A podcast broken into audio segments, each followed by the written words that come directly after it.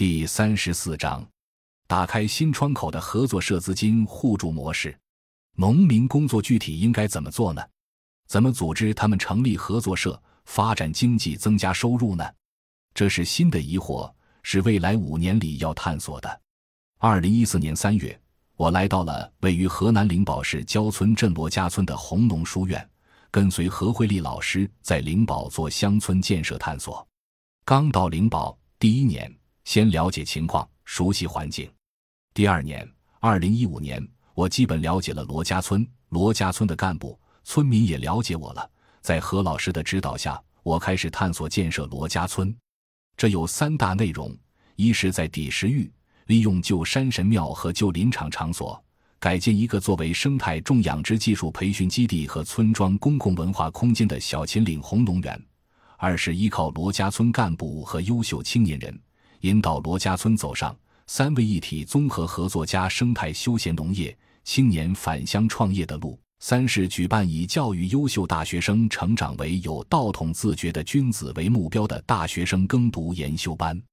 二零一五年，通向底石峪的路开始硬化，通了电水，简单收拾了园林场旧房屋。在何老师的帮助下，我们联系到中国资根乡村教育与发展促进会。并获得支持，尝试举办了一期大学生研修班。二零一六年，何老师邀请来谢英俊先生，对底石峪山神庙和旧林场进行了整体设计，红龙堂等建筑开始修建。跟浙江敦和慈善基金会合作，正式举办大学生耕读研修班。我也赢得了村民的认可和信任，被选为合作社副理事长，负责生态农业技术服务这一块工作。二零一七年，红农堂、明德楼、院墙等都建起来了，发酵床猪舍、鸡舍、生态厕所也建起来了，给村民做生态农业示范。市民朋友也喜欢带着孩子来这里玩。在大学生传统文化教育上，一方面通过学习四书五经等传统经典，形成道统自觉；另一方面体验农耕生活，了解农村实际，形成底层关怀。各方面工作都慢慢展开了。这一年，温老师也来红龙书院考察指导、表扬、鼓励了我们的工作。在红龙书院，何老师指导我们怎么引导罗家村干部群众成立合作社，开展资金互助、统购统销和生态农业试验。虽然步履艰难，但确实做出了一定的成绩。例如，资金互助部四年里累计借款的社员有四百多人。借出资金四百八十多万元，用于香菇种植、猪、羊、鸡养殖、孩子上学等，大大方便了社员的生产生活。统购统销部为社员统一购买优质小麦，加工成面粉，保证吃的安全。生态种养殖技术服务部在探索新苹果树生态种植和老果树的生态化改造，还引进了东北李云凤老师的发酵床养殖技术。这个成绩的获得。是罗家村干部群众共同努力的结果，同时也应看到有三农外部环境改善的原因。党中央、习主席推进脱贫攻坚、全面小康，小康不小康，关键看老乡。三农的发展空间慢慢拓展开来了。例如，允许符合条件的农民合作社开展资金互助业务，这对发展农村经济有大帮助。之前农村的银行、邮政储蓄。信用社都是把资金抽走，农民存款容易，贷款难。现在允许农民搞资金互助，贷款不难了，经济就搞活了。还有农业供给侧结构性改革，在政策、资金、项目上为农民探索农业生态化转型提供了很大支持。农民是勤劳、智慧的，只要宏观政策对头，外部环境有利，乡村振兴是可以实现的。在这个社会背景下。我们的人才计划培养也实现了转型，真的开始集中在一处，尝试长期扎根了。我二零一四年到的灵宝红农书院，第二年，邵雄就带着人才计划的学员们到了永济蒲韩乡村。灵宝和永济隔着黄河，遥遥相望。邵雄他们在永济的工作开展的更好，老式农场、电商、儿童私塾等做得有声有色，社区发展了，自己也成长了。四年时间，他们已经站稳了脚跟。灵宝和永济的乡间青年人的做法很有当年知识青年上山下乡的味道，也有一个共同的前提：农村有集体经济，以前是人民公社，现在是合作社或者农民协会，否则没有承接知识青年的载体。到了二零一八年去红农书院的时候，带着的疑惑：怎么组织农民成立合作社，发展经济，增加收入，基本获得了解答。农村工作的一般方式是引导村庄走。三位一体综合合作加生态休闲农业青年返乡创业的路，工作节奏是随取就深，外部环境和宏观政策允许做多少事就做多少事，允许做到什么程度就做到什么程度。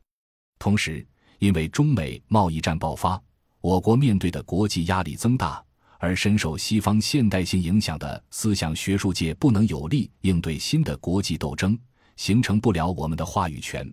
于是我逐渐有了一种冲动，想在温老师的指导下慢慢参与思想学术界的革新。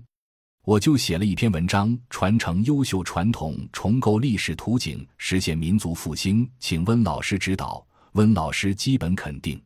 我已经知道温老师邱建生老师在福建永春建立了生态文明研究院，是一个可以把思想理论研究和乡村建设实践结合起来的很好的平台。就请求到生态文明研究院工作。五月到了研究院，直到现在，回首走过的路，中小学十二年，大学四年，乡建十年，一步一步走上乡村建设的路。我感觉梁漱溟、费孝通、温老师的乡村建设是二十世纪以来的道统传承，跟历史上尧、舜、禹、汤、文王、老子、孔子、慧能等的道统一脉相承。学相见就是学道。如果大家读过儒释道经典，就会明白，学道要经过四个阶段：见道起信，悟道解义，依道修行，印证道果。学相见也是回望相见，看清相见，接近相见，进入相见。我大学四年是回望相见，二零零二至二零零六年，正是教育产业化方兴未艾的时候，西方化、城市化、名利化的厉害。我想追求道德，却没有条件。正在苦闷的时候，看到了《大学生》杂志介绍白亚丽休学支农，看到了中国改革，觉得支农是一条道德之路。于是毕业后加入人才计划，学习相见学道。后来我慢慢明白，温老师发起的相见确实有针对教育产业化进行教育改革探索的含义。我就把人民大学相见中心当做一个书院了。历史上，朱熹等很多大儒都曾在教育体制外创办书院授徒讲学，这样的师徒关系才是传道学道的关系，不会是教师抱一个金钱主义，学生抱一个文凭主义，交易而退，各得其所。传统的科举和新世纪初的大学都是这个样子，所以我大学时期算是从世俗中挣扎出来的。回望相见，梁中心五年是看清相见。在中心刘老师的指导下，除了传统经典，我读了温老师、汪辉、甘阳、黄平、崔之远、王绍光、韩玉海等老师的书。温老师、汪辉老师的书我读了两遍，还有梁漱溟、费孝通、李泽厚、黄宗智等。同时到乡建试验区驻点，和农民生活在一起。慢慢的弄清楚了乡村建设是怎么一回事。实际上是在一八四零年鸦片战争后，为了应对西方的挑战，重建中国文化主体性的过程。主题是回归中国，回归乡村，回归道德。用梁漱溟先生的一句话说：“以乡村为根，以老道理为根，另开创一个新文化。老道理可以上溯到老子、孔子、慧能大师等。”红农书院五年是接近相见。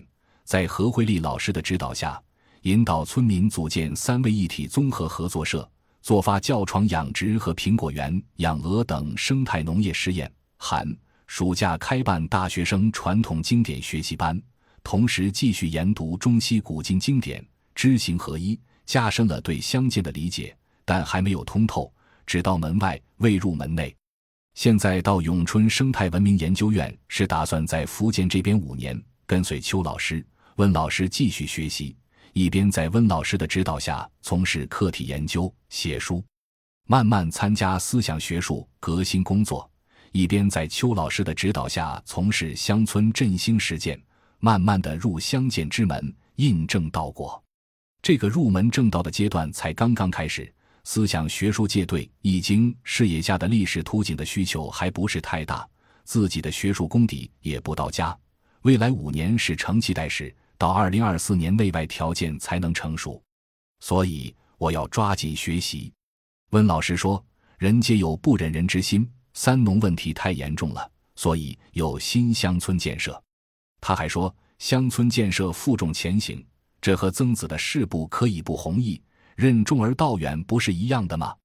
乡村建设就是二十世纪的道统传承，学乡建就是学道。乡村的山水田园、耕读一体的生活很有意义。希望越来越多的优秀青年参加到乡村建设、乡村振兴中来。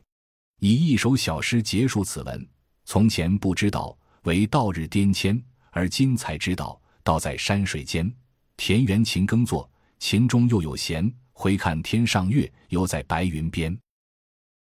感谢您的收听，本集已经播讲完毕。喜欢请订阅专辑，关注主播主页，更多精彩内容等着你。